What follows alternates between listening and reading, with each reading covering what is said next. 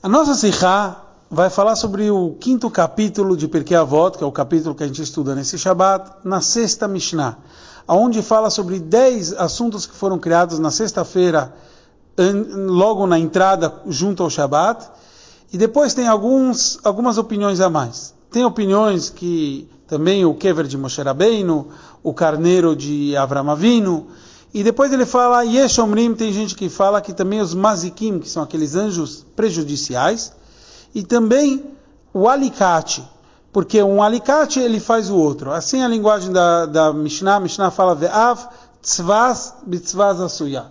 Também, também o alicate é feito através de outro. A grande pergunta que o Rebbe faz na Sikha é por que eu tenho que falar já de um outro alicate?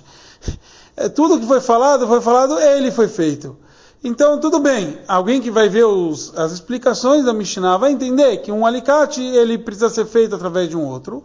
Então, precisaríamos de um alicate original e Deus fez o alicate original. Que, qual o significado já da própria Mishnah falar que também um alicate é feito através do outro?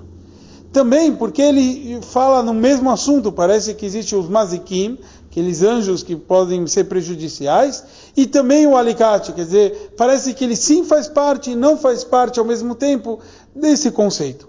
Em geral, o Rebbe nos explica que tudo que foi feito na sexta-feira, Ben Hashmashot, significa que não fez parte do trabalho do homem. O homem está escrito na Gemara em, em, em Sanedrim que o homem foi criado na sexta-feira, depois de todos os outros seres, para já vir pronto vamos chamar assim, da refeição, quer dizer, para ele já ter proveito desse mundo físico. Então o mundo já estava pronto para ele.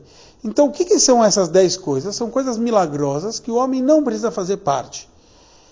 Agora tem assuntos que talvez o homem sim vai fazer parte, mas não uma parte natural, normal. E é esse o conceito dos mazikim, não tem como o homem mexer nesses tipos de seres.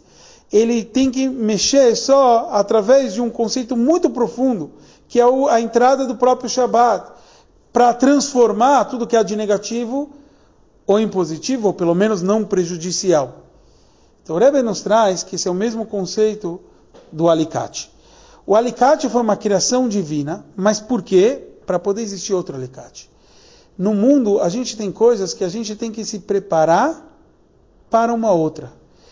E é esse conceito o Rebbe fala, porque a avó está aqui para ensinar a gente como agir na prática. O que, que veio nos ensinar? Que um alicate Deus fez para poder existir outros alicates. Que nós também devemos nos preparar para as mitzvot. E a história que o Talmud nos conta é de um sábio chamado Rabhia, que ele ensinava aos alunos Humash, mas ele não só fez isso.